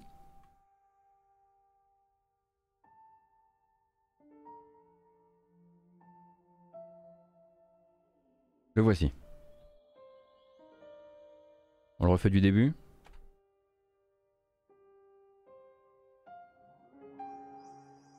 Vous n'aurez pas plus. Voilà, vous dans 6 jours et 20 heures, vous avez rendez-vous avec Capcom. Donc Capcom a priori a mis en ligne donc sur capcomgames.com/countdown euh, ce compte à rebours qui vous donne rendez-vous le 21 à 7h du matin. Et donc le 21 à 7h du matin, il y a de grandes chances que Capcom dévoile quelque chose qui avec la direction artistique effectivement et l'animation qu'on voit là me laisse penser qu'on pourrait avoir des nouvelles de Pragmata, je l'espère. En tout cas, c'est ce que moi j'aimerais. Est-ce qu'à la place, ce sont les NFT euh, Legacy Collection de Capcom? Ça, je ne sais pas. Euh, mais donc, le 21 à 7h du matin, ça nous fait du quoi ça? Tac, tac, tac, tac, ce sera lundi prochain.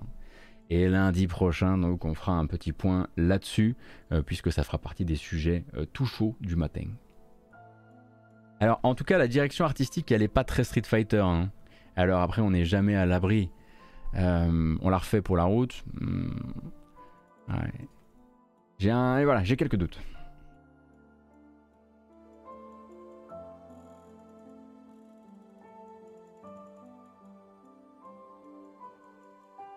D'accord, Taleb.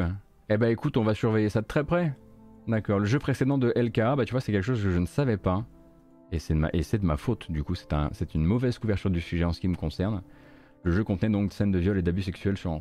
Bon, ok, d'accord. Bon, prochaine fois on bosse mieux le sujet. Hmm? Ah, il y a des ratés parfois. Ça s'en est un. Si effectivement, bah après, voilà, c'est... Euh, en l'occurrence, euh, je sais que si boules le dit, c'est que c'est le cas parce que je connais, je connais tout à fait son, sérieux. Euh, mais du coup, il manque. tu fais bien d'amender le sujet. Mais à coup pas. Exactement. Merci pour l'info parce qu'il y avait quelques gens sur le chat qui s'étaient dit Let's go, du coup, je wishlist. Euh, alors, qu'est-ce que je d'autre comme info maintenant qu'on est bien dans l'ambiance là? Alors, le jeu de plateau Deep Rock Galactic a été financé. Oui, il y avait un Kickstarter, voilà, c'est fait. Donc, euh, attendez-vous à ce que dans les temps à venir, un jeu de plateau Deep Rock Galactique puisse voilà, être mis en scène peut-être par partie privée, hein, la, chaîne, la chaîne Twitch des, je fais un peu de publicité, la chaîne Twitch des, jeux de plateau. je, je, vous rappelle également, tant qu'on y est, que vous pouvez vous renseigner sur le sujet. Dans les semaines à venir, il me semble, moi je me suis abonné à la, je me suis abonné à la, on va y arriver, à la newsletter, il devrait y avoir également le financement participatif, si ce n'est pas déjà fait, du jeu de plateau Heroes of Might and Magic. Est-ce que c'est entendu? Et ça, euh, on désire très fort. Hein? Voilà. Euh, donc euh, hâte que ça se lance et hâte de voir ce qu'il prévoit pour, pour le jeu. Mais j'avoue qu'en jeu, jeu de plateau, ça pourrait être vraiment très très cool.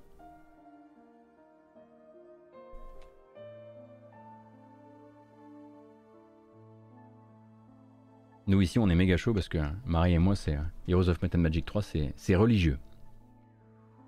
Euh, et en fait je vous avais dit que je voulais réaborder peut-être euh, Marty O'Donnell versus Bungie, donc le compositeur, ancien compositeur de Halo, ancien compositeur de, Destiny qui après des, démêlés avec la justice, enfin des démêlés judiciaires pardon avec Bungie, attaque maintenant Microsoft dans le but d'obtenir de l'argent. Euh, sur des impayés, euh, mais aussi sur des utilisations qu'il considère euh, abusives du thème qu'il a composé pour Halo, notamment dans la série pour Paramount Plus, etc. Je vous avais dit qu'on reviendrait sur le sujet, mais en fait j'avais un petit peu tout traité vendredi matin. grosso modo, il y, a, une ouverture d'opportunités assez intéressante là pour Marty O'Donnell et pour Michael Salvatori, son co-compositeur de toujours. Euh, et ils ont décidé de, de l'exploiter et de voir ce qu'ils peuvent faire. La question sera de savoir euh, s'ils peuvent aller très très loin avec ça. Alors c'est pas du tout étonnant de la part de Marty O'Donnell, qui, euh, bah, déjà il a besoin de blé parce qu'il en doit à Bungie, et en plus de ça parce que grosso modo euh, il a cette habitude de vouloir exister par tous les moyens et en tout cas de vouloir surfer un maximum. Oui c'était vendredi après-midi, pas vendredi matin, sur les années Halo. Pour Michael Salvatori en revanche c'est beaucoup plus surprenant puisque c'est quand même un garçon extrêmement qui a semblé toujours voilà faire ce qu'on lui dit, voilà travailler ici, travailler là. Euh, on, on, lui connaît pas de démêler l'ego ni même de culte de la personnalité. Euh, si effectivement euh, O'Donnell a réussi à, emmener Salvatore dans son, siège là-dessus, c'est très probablement bah, qu'ils ont au moins un avocat bien motivé. Donc on verra de, quoi il retourne. Mais pour rappel, ça va de ça va d'impayé à l'époque des premiers Halo jusqu'à le fait que comment dire le fait qu'ils aient pas été crédités pour le thème principal, pour la mélodie de Halo dans le, générique de Halo Infinite. Puis bah évidemment avec la série télé qui arrive, c'est évidemment, euh, euh, comment dire, c'est le moment, si on peut dire ça comme ça. Donc, nous on a fait le tour de l'actualité, je crois qu'on n'a rien raté de très très massif. Attendez une seconde. Hein. Non, c'est bon à part évidemment les tests de Horizon Forbidden West qui sont tombés. Et du coup, on va faire l'actualité des sorties de la semaine, mais non sans d'abord une petite bamboche car elle est, je pense, euh, tout à fait méritée. Nous sommes 1676 et si c'est votre première fois dans le coin, il nous arrive à un moment de simplement déclencher euh, tous les éclairages euh, et, et de mettre la musique à fond, quelques minutes, juste le temps de euh, de, s'étirer un bon coup, hein, parce qu'on est quand même lundi matin, hein, la semaine ne fait que commencer. Euh, et, ensuite, on repart donc sur le calendrier des sorties de cette semaine, avec évidemment quelques gros morceaux. Je pense que vous les voyez euh, déjà un peu venir. Let's go!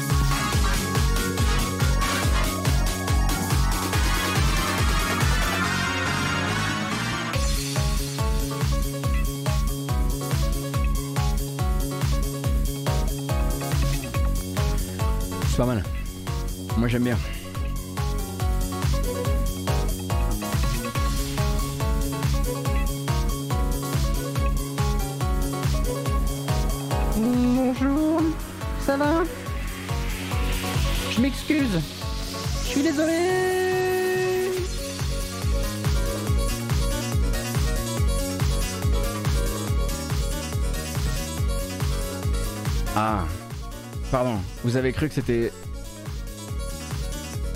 Je vous ai dit que vous étiez enfermé avec moi, mais vous m'avez pas écouté tout à l'heure. Voilà ce qui se passe.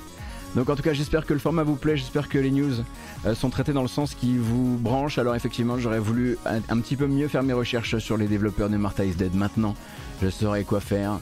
C'est toujours un peu embêtant, hein, ces développeurs edgy comme ça, où on sait pas trop exactement, euh, notamment quand c'est des jeux justement euh, d'horreur psychologique qu'on n'a pas soi-même parcouru, il faut aller lire des trucs qu'on n'a pas forcément envie de lire. Bref, j'aurais dû mieux faire mon truc. Euh, je vous rappelle que cette euh, euh, matinale se retrouve toujours sur YouTube avec une version chapitrée, euh, à chaque fois après que, après que j'ai raccroché, généralement en début d'après-midi. Euh, et puis en plus de ça, donc une version toujours en podcast que vous pouvez retrouver sur euh, les applications, que ce soit Apple, enfin Apple Podcast, Google Podcast, Spotify, Deezer, Podcast Addict. Vous cherchez la matinale jeu vidéo et vous allez bah, trouver, trouver votre bonheur, je l'espère, avec des formats qui ne sont pas coupés spécialement pour le podcast, mais qui permettent de rattraper ça de manière assez confortable dans les transports, etc. etc. C'en est fini de la bamboche. Là, ça fait quand même déjà 2 minutes 30. Alors qu'on avait dit que le micro-dosage était la clé. Encore un peu. Juste encore un petit peu.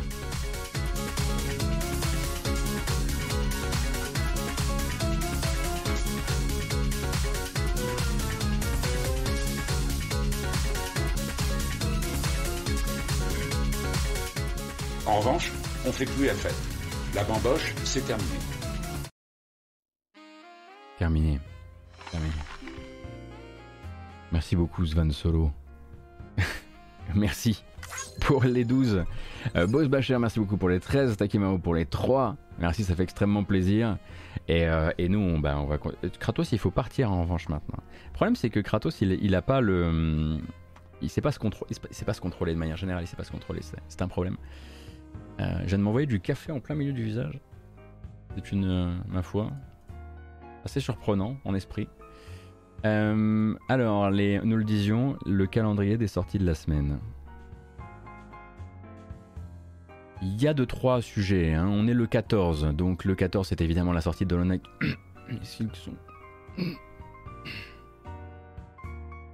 Le 14 c'est évidemment la sortie de Infernax.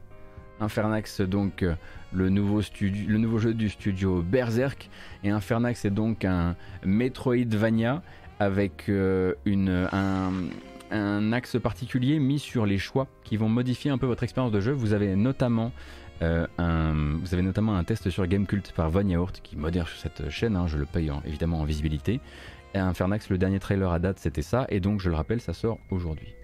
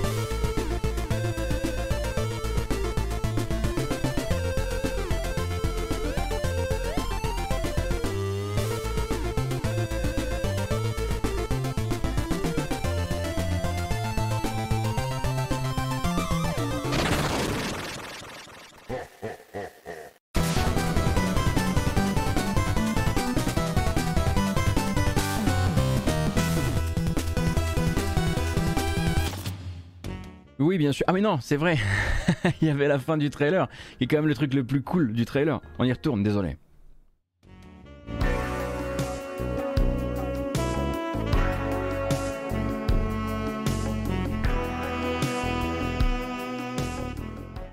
Voilà, ça c'est dit. Et donc ça, ça sort aujourd'hui euh, Infernax et ça sort sur quelle plateforme Infernax Ça sort il me semble sur PC, sur console de salon, sur Switch, tout ça aujourd'hui même.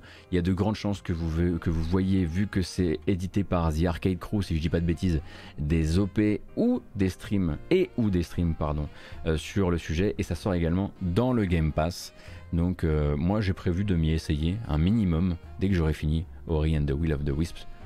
Ça va, j'ai assez forcé avec Ori 2 non, parce que c'était quand, même, quand même une sacrée découverte pour moi. Bref. Euh, également en sortie aujourd'hui, River City Girls 0, donc euh, portage euh, pour les machines nouvelles et surtout pour, pour notre territoire, des vieux River City Girls, donc des vieux Kunio-kun, avec une bande-annonce qu'on a déjà regardée mais qu'on va re-regarder parce que je sais que vous adorez une bonne voix off bien aiguë. Et donc sortie, je disais, également aujourd'hui.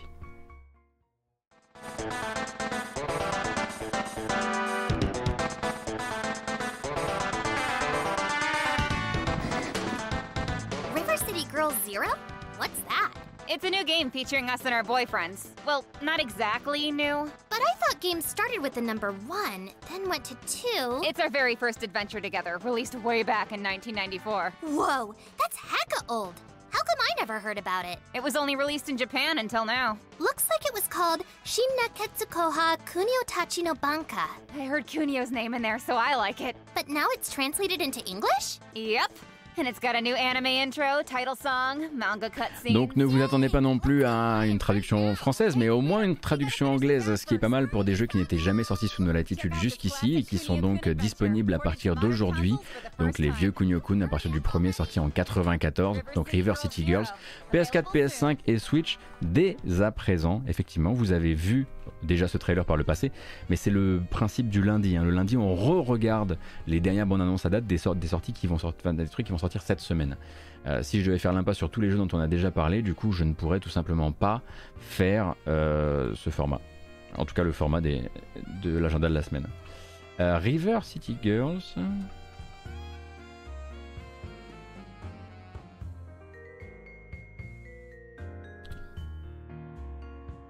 était euh, Zéro, est-ce qu'il est déjà disponible sur, euh, sur PC Attendez une seconde.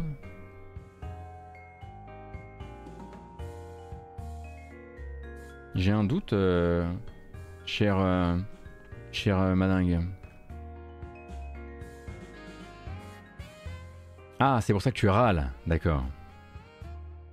Dans les autres sorties de la semaine, demain, on sera le 15, la fête des amoureux, ce sera terminé. Mais l'amour, le véritable, commencera. Surtout pour nous, c'est ce qu'on appelle la quille. Terminé. Terminé les bandes annonces. On a regardé beaucoup.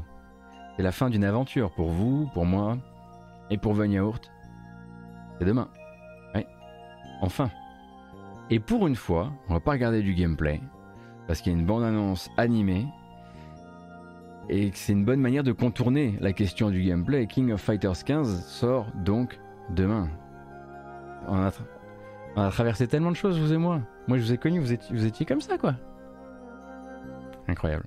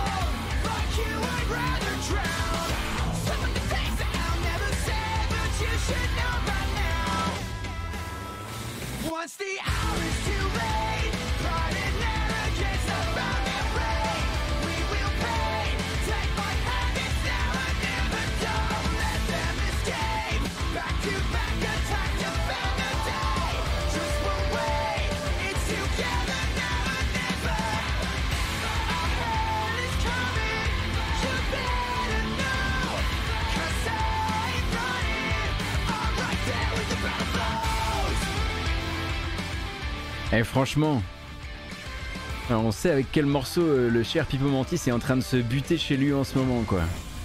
C'est écrit dessus. King of Fighters 15 du coup sort demain. Alors évidemment, hein, vous aurez enfin des tests. On imagine sur toutes euh, vos, euh, surtout dans, toutes vos crèmeries préférées pour savoir ce que vaut le titre. Je le rappelle donc, sorti. comment ça le 17 Pourquoi moi je l'ai mis au 15 Ah, il doit y avoir un. J'ai fait une erreur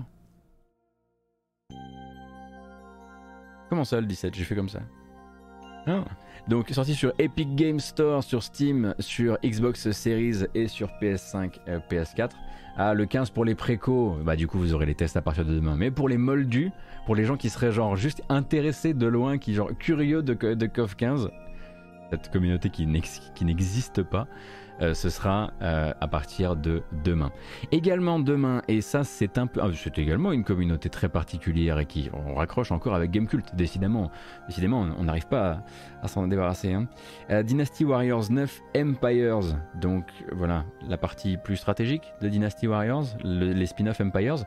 Eh bien, ça sort, ça sort demain aussi, hein. et puis bah là, du coup, musicalement, vous allez encore être régalé.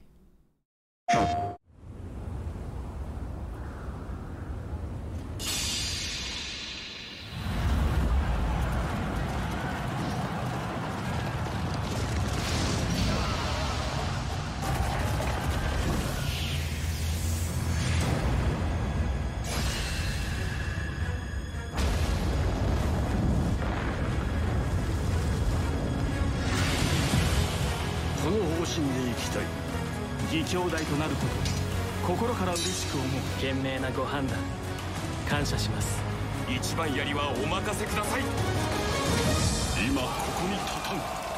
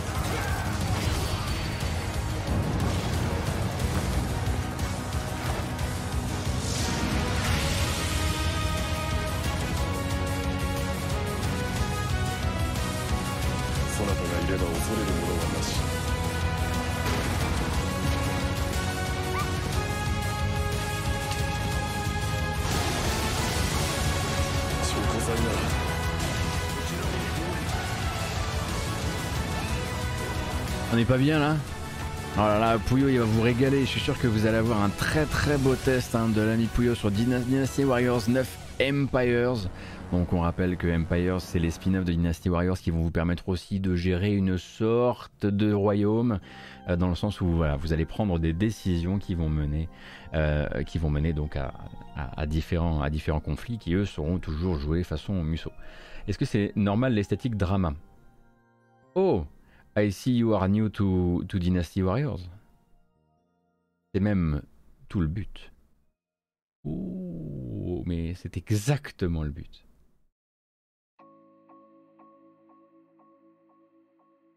Euh, Dynasty Warriors 9 Empire, ce sera donc aussi le 15. Également le 15, deux autres jeux plus de plus petite, euh, on va dire plus petite importance, chacun à leur manière évidemment, on n'est pas là pour, euh, pour juger, mais bon, tourner vers des communautés niche, encore une fois. Euh, d'un côté, c'était juste pour vous dire que si vous jouez encore, ou si vous ne jouez plus depuis longtemps, à Star Wars euh, The Old Republic, ben Star Wars The Old Republic, lui, il continue. Et du coup, il y a une nouvelle extension qui sort demain qui s'appelle Legacy of the Sith. Sith. Sith. Et du coup, alors c'est The Old Republic, hein, donc le moteur est ce qu'il est? Donc euh, le premier qui dit c'est moche dans le chat, il a perdu. C'est The Old Republic, ok. Bon voilà. Mais il y a une nouvelle bande-annonce et du coup, on a voilà, toute petite bande-annonce de Star Wars, on, apprécie toujours. Donc Legacy of the Sith qui arrive demain euh, sur The Old Republic. The Jedi will tell you that to seek power is to embrace darkness. The Empire will tell you that power is a reward for deception. Dishonorable tyrants. Councils of fools. They want you to believe that this war means something. But the friends you save and the enemies you slaughter will achieve nothing. The undeserving, the weak, will still have power. But power belongs to those who are unafraid to take it. Those who are bold enough to openly wield it. This fire will light the way for the strong. Alors c'est un peu dommage parce que c'est vrai que par le passé, The Old Republic a pu aussi se payer euh, voilà, d'autres euh, d'autres communications, euh, notamment quelques-unes devenues légendaires hein, dans l'histoire du trailer. Mais là c'est pas le cas. Là on fait in-engine et puis on se démerde avec ce qu'on a. C'est plutôt une extension de fin fin fin de règne. Mais voilà, vous le savez, ça sort demain. Et également, ça sort demain. Oui, vous avez déjà vu la bande-annonce, mais c'est pas grave, on va la regarder quand même parce que je pense que ça peut être cool. Super Dungeon Maker. J'aimerais bien qu'on essaie d'y jouer. J'espère qu'il y aura des donjons cool. Super Dungeon Maker, le mélange entre le gameplay d'un Zelda, malgré quelques petites euh, petit, euh, moment, petit moment de flottement qui m'inquiète un petit peu, et d'un Super Mario Maker dans le sens où vous allez télécharger les donjons qui ont été créés par la communauté euh, pour, euh, bah, pour les essayer tout simplement. Super Dungeon Maker, ils, voilà, eux le définissent comme la rencontre de Zelda et Super Mario Maker, mais tout ça avec un poulet. Et un très très très joli poulet.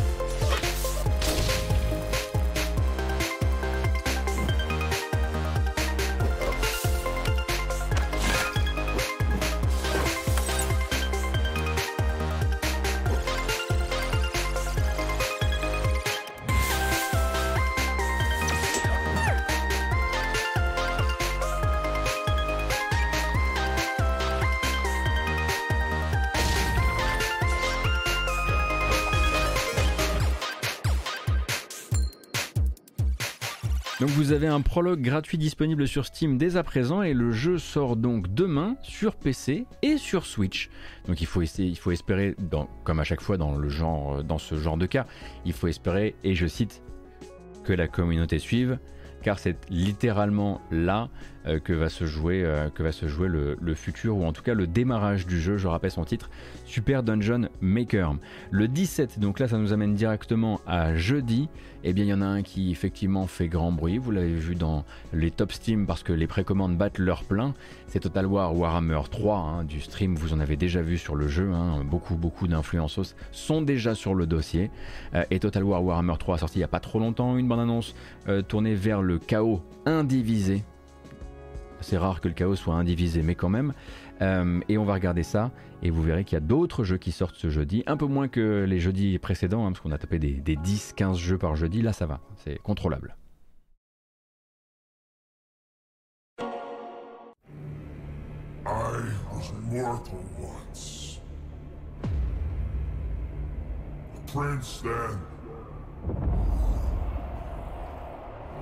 prince now. The gods themselves court me to bear their mark. I have time to revel in this coming slaughter.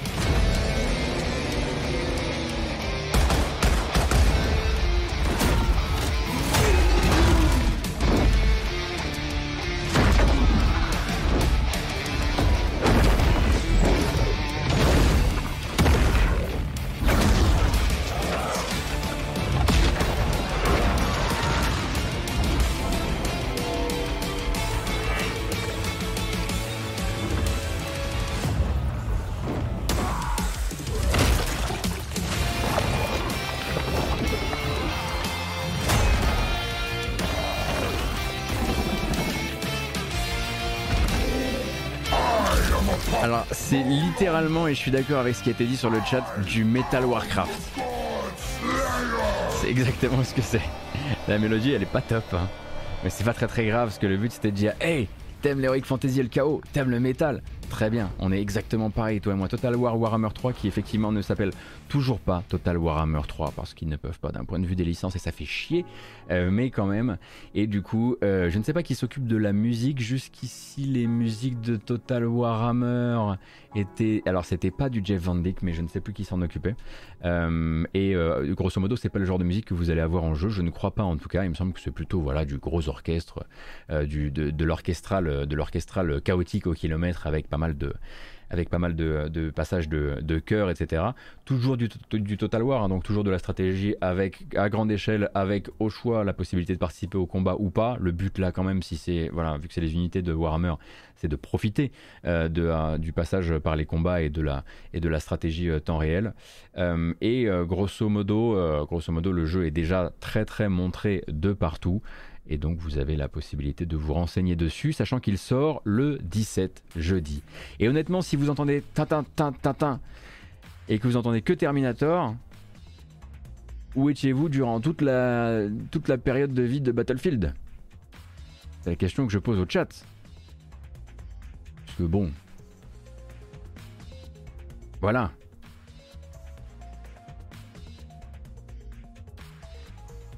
C'est de l'orchestral Total War qui bug et qui te laisse sur la musique de combat quand t'es sur la carte de campagne. Ah Ça c'est dommage effectivement. Bon on espère que le jeu... Je, me suis pas du tout encore renseigné hein, sur la... Euh, comment dire Sur l'état de sortie du jeu ou les premiers retours qui ont été faits, euh, qui, ont été faits là-dessus. Bon après voilà, quelqu'un a eu le bug, c'est uniquement une info de chat. Hein. Je ne suis pas en train de dire que le jeu est perclus de conneries. Euh, le 17, ce sera également la sortie de... Et oui, déjà, c'est allé très vite. Hein. Ça a été annoncé littéralement il y a une semaine ou une semaine et demie, mais la suite de Voice of Cards, avec le même moteur que Voice of Cards, toujours par la même team chez Square Enix, sort ce jeudi. The journey of a maiden who feared herself worthless across the seas and through her own heart.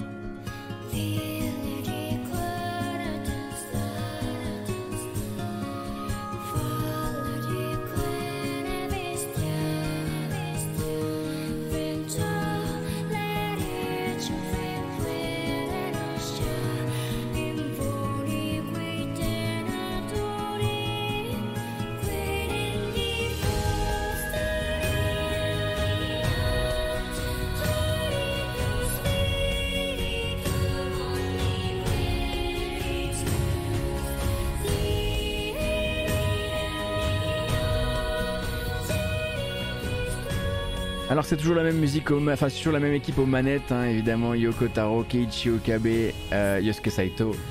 Et euh, grosso modo, vous allez effectivement avoir une nouvelle BO par Keiichi Okabe et son équipe. Alors quand je disais le même moteur, je voulais pas dire euh, même moteur Unity, mais je voulais dire effectivement la même organisation, la même présentation. Finalement, j'ai utilisé le mauvais mot effectivement pour Voice of Cards de Forsaken Maiden, qui aurait pu être du contenu pour Voice of Cards, mais qui manifestement a décidé de sortir sous la forme d'un nouveau standalone, un standalone donc proposé par Square Enix à partir de jeudi et qui grosso modo, ben voilà, a, été, euh, enfin, certainement c'est du contenu qui a été développé euh, à la suite directe de ce qui a été impacté pour le premier jeu, puisque ça sort 6 mois, euh, moins de 6 mois même, après le premier. Donc il faudra voir à quel point vous vous y retrouvez de manière scénaristique et est-ce que ça vient donner genre des réponses à des trucs qui vous avaient laissé en suspens dans le premier jeu, puisque bon là clairement c'est du, du saucissonnage. Ce qu'on ne sait pas pour l'instant, et une question à laquelle ils n'ont pas répondu, parce que je crois qu'ils n'ont pas encore, on leur a pas encore posé de manière officielle, c'est combien vous prévoyez d'en faire comme ça, avec la même... Euh, avec la même, euh, le même framework, effectivement, la même structure. Également jeudi, si vous avez envie de rattraper, bah, pour moi c'est quand même de la légende. Oui, en tout, en tout, cas le premier et le deuxième sont pour moi des jeux de légende. Euh, mais jeudi sur Steam, c'est l'arrivée alors, de la Ezio Collection de Assassin's Creed. donc Assassin's Creed 2, Brotherhood et Revelations. Euh, dans une nouvelle enveloppe spéciale Steam et une bande-annonce prévue. Euh, Steam, euh, Switch, j'ai réussi, Switch, bon sang. Do you know what brings us here tonight? On. Enough of your nonsense, Grullo!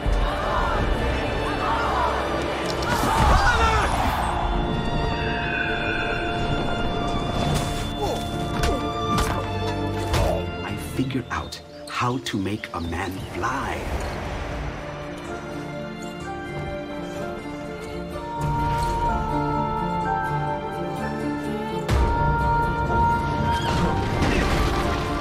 Assassins who guarded the freedom of humanity when it was most threatened. You are the man I long to meet. Renowned master and mentor. It's nothing I do a secret. we work in the dark. Serve the light. We are assassins. When I was a child, I sought wisdom. Honnêtement, euh, effectivement, pour des gens qui auraient jamais joué à C2 et à C Brotherhood, hein, mes préférés en l'occurrence, euh, je dois dire que bon bah c'est toujours effectivement cool que ça puisse aller toucher un nouveau public, même si bon bah nous on les a tous un petit peu envoyés, euh, on se les a tous envoyés une paire de fois déjà, je pense. C'était même étonnant qu'il soit pas encore arrivé sur Switch, mais c'est désormais chose faite. Ça c'est donc le dernier jeu que j'avais noté pour la journée de jeudi. Et évidemment, pour terminer, l'autre, l'autre et dernier jeu que j'avais noté pour ce, calendrier des sorties de la semaine, eh bien c'est la grosse sortie du vendredi. Je pense qu'on ne, parlera évidemment que de ça. Horizon Forbidden West, le nouveau Guerrilla Games dont les, tests ont commencé à tomber ce matin. Beaucoup, beaucoup de très bons accueils. Hein. Euh, alors, la question m'a été posée plusieurs fois, je vous le répète donc. Non, je n'ai pas encore accès au jeu. Oui, il y a des chances que je puisse y accéder avant la sortie. Est-ce que ça me permettra de livrer un avis au moment où sortira le jeu? Il sera probablement pas assez structuré et j'aurai probablement pas suffisamment avancé. Mais on pourra effectivement commencer une discussion autour de ça. Donc, est-ce qu'il y aura une FAQ ou est-ce qu'il y aura un vidéo test ou quoi que ce soit à propos du jeu chez moi? Euh, clairement, euh, clairement non. Et je dirais même que, sans offense vraiment pour le jeu, euh, puisque j'aimerais bien essayer de créer un format un peu spécial autour de Elden Ring, oui, c'est vrai. si je devais me retrouver avec l'accès aux deux jeux, je pense que je, je, je, passerai plus de temps sur Elden Ring, sans offense évidemment pour tout le travail de Guerrilla Games, mais simplement parce qu'effectivement, voilà, pour le boulot, il y a un truc que j'aimerais essayer de faire autour d'Elden Ring. Bref, une bonne annonce donc pour la nouvelle aventure de Aloy. Et vous l'avez déjà vu celle-ci, hein, mais c'est pas grave, on la refait. Un jour, quelqu'un m'a dit. Je vous ai mis la VF. En apprenant à me débrouiller seul, je me forgerai mes propres opinions.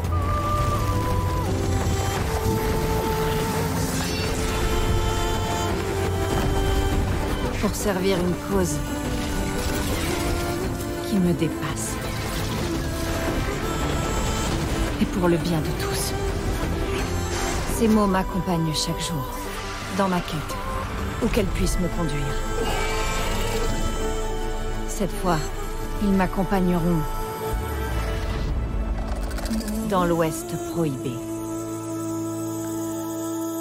Alors je ne m'attendais pas évidemment à ce que la VF, la localisation française de Horizon Forbidden West appelle ça l'Ouest prohibé. Euh, mais bon, après, on, rappelle que les conditions de création des bandes annonces ne sont pas les mêmes que les conditions de création des jeux. Donc, ça ne, en fait, ça ne donne pas le là de la VF du jeu. Il faudra voir euh, euh, il faudra voir ce qu'il se passera en jeu. Bah, d'ailleurs, on aura l'occasion d'en parler parce que vous savez que j'essaie toujours de m'intéresser un maximum euh, au VF quand l'occasion se, présente. Mais du coup, le jeu, je le rappelle, sort le 18 sur PS5, mais aussi sur PS4. Vous avez, si vous êtes curieux, pas mal de tests à lire. Également, j'imagine, des analyses techniques à lire sur le sujet, notamment sur les versions PS4 et PS4 Pro, puisque certes, il y avait eu des petits 30 secondes publiés par Sony sur les sujets des consoles all-gen, on va dire. Mais maintenant, vous avez la possibilité, très probablement, bah, de lire aussi des analyses techniques. Et ça, ce sera, enfin, ce sera la, meilleure chose à faire pour avoir une idée claire euh, de ce qui va se passer. J'avais envie de pas terminer directement sur Horizon et de terminer sur un dernier jeu, un jeu en réalité virtuelle euh, qui a été euh, dévoilé ce week-end. Alors lui, il ne fait pas du tout partie des bornes annonces de la semaine. En vérité, il est hors programmation, je dirais. il est censé arriver en 2022. Il s'appelle Tentacular. Il sort sur Steam VR et sur Oculus Quest. C'est édité par Devolver et je pense que vous allez rapidement comprendre pourquoi la bande annonce m'a fait beaucoup rire. Je me suis dit, euh, terminer sur une note, euh, une note euh, colorée et rigolote, c'est toujours bien. Welcome to the island of La Calma. A docile place that harbors one of the most rare forms of life on our beautiful planet. A creature the islanders call the monster. The fearful asymmetry of the purple appendages hides an incomprehensible strength. Yet in the monster there is a sense of something else. Pleasure in the joy of glorious physics. Not all here fear the monster. Many have befriended the creature. Friendship, it seems, is possible even between the most unlikely of organisms. Perhaps we deem things monstrous because they remind us of the monstrous parts of ourselves. This tentacular island shows us how much common ground all living things share. We all seek a greater understanding of our world and of where we come from. Alors déjà j'ai beaucoup ri quand on a eu l'occasion de faire des petites papouilles comme ça sur la tête des humains, mais alors quand, je me suis rendu compte que le gameplay était aussi basé sur l'utilisation de d'aimants euh, pour pouvoir fabriquer des objets. Et euh. Ça rappelle effectivement un peu Rain on Your Parade, et puis ça rappelle forcément Octodad pour d'autres raisons. Euh, mais moi j'aime bien les jeux de destruction de manière générale. du coup, voilà, je voulais le, passer celui-ci. Alors il n'y a pas de date pour l'instant autre que 2022, mais ça pourrait faire, à mon avis, un stream très rigolo. Un vrai, un vrai stream de streamer, quoi. Un vrai stream de streamer. voilà, je, je rigole, je rigolo, rigolo Black 2000. voilà, le but du jeu, à mon avis, c'est probablement de. Tu, tu, dois te retrouver dans des situations où il y a des petits puzzles à remplir et le fait de remplir les puzzles va te, faire, va te confronter à la physique du jeu et à ce que tu peux t'amuser à faire avec. Et c'est là que la blague. Et c'est là que le rire. C'est là que l'amusement. Voilà. pour aujourd'hui. Le nom du jeu, Tentacular.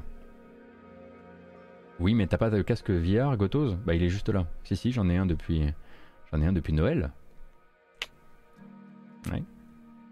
J'ai testé pour vous, euh, testé pour vous Beat Saber avec, euh, avec le Covid.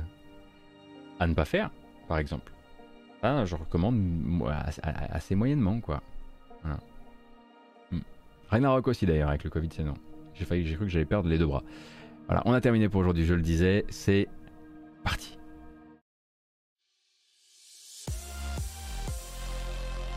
On peut faire comme ça. Ça me va très bien. Donc, euh, je vous remercie évidemment d'avoir été présente et présent ce matin pour la matinale jeux vidéo. On a fait le tour de l'actualité du week-end. On a également fait le calendrier des sorties de la semaine. Sorties quand même, voilà, on va dire euh, centrées autour de 3-4 gros morceaux assez connus. Euh, moi, je vous donne rendez-vous pour la prochaine matinale Actu jeux vidéo euh, mercredi si tout se passe bien. Peut-être qu'elle serait décalée, à jeudi, mais c'est pas sûr encore. Bref, euh, l'actu, ce sera, euh, on aura, j'aurai l'occasion de vous reparler du planning demain, parce que quoi qu'il arrive, moi demain, je serai en ligne à partir de 9h pour jouer à des jeux vidéo. Si vous avez envie de rester dans le coin, moi je vais lancer Ori 2, Ori and the Will of the Wisps.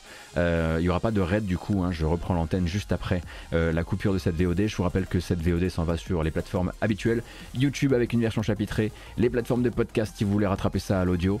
vous pouvez vous abonner sur les des deux côtés. Vous pouvez laisser des commentaires des deux côtés, des pouces bleus du côté de YouTube si vous avez aimé, des pouces bas si vous n'avez pas aimé. Je sais que les pouces n'ont plus de couleur désormais. Euh, et puis merci beaucoup, merci à toutes et à tous hein, pour euh, les follow sur Twitch, les subs sur Twitch, les passages sur YouTube aussi. Hein. Je vous rappelle que si vous désirez euh, soutenir au mieux de la manière la plus pérenne la chaîne, c'est possible via ma page Utip, utip.io slash gotos. Ça existe aussi en suivant le QR code qui est à l'écran. Je vous remercie infiniment. Je vous donne rendez-vous demain pour des jeux, mercredi pour des news. Prenez grand soin de vous. Et euh, j'ai tout dit. C'est la fin du morceau. Au revoir.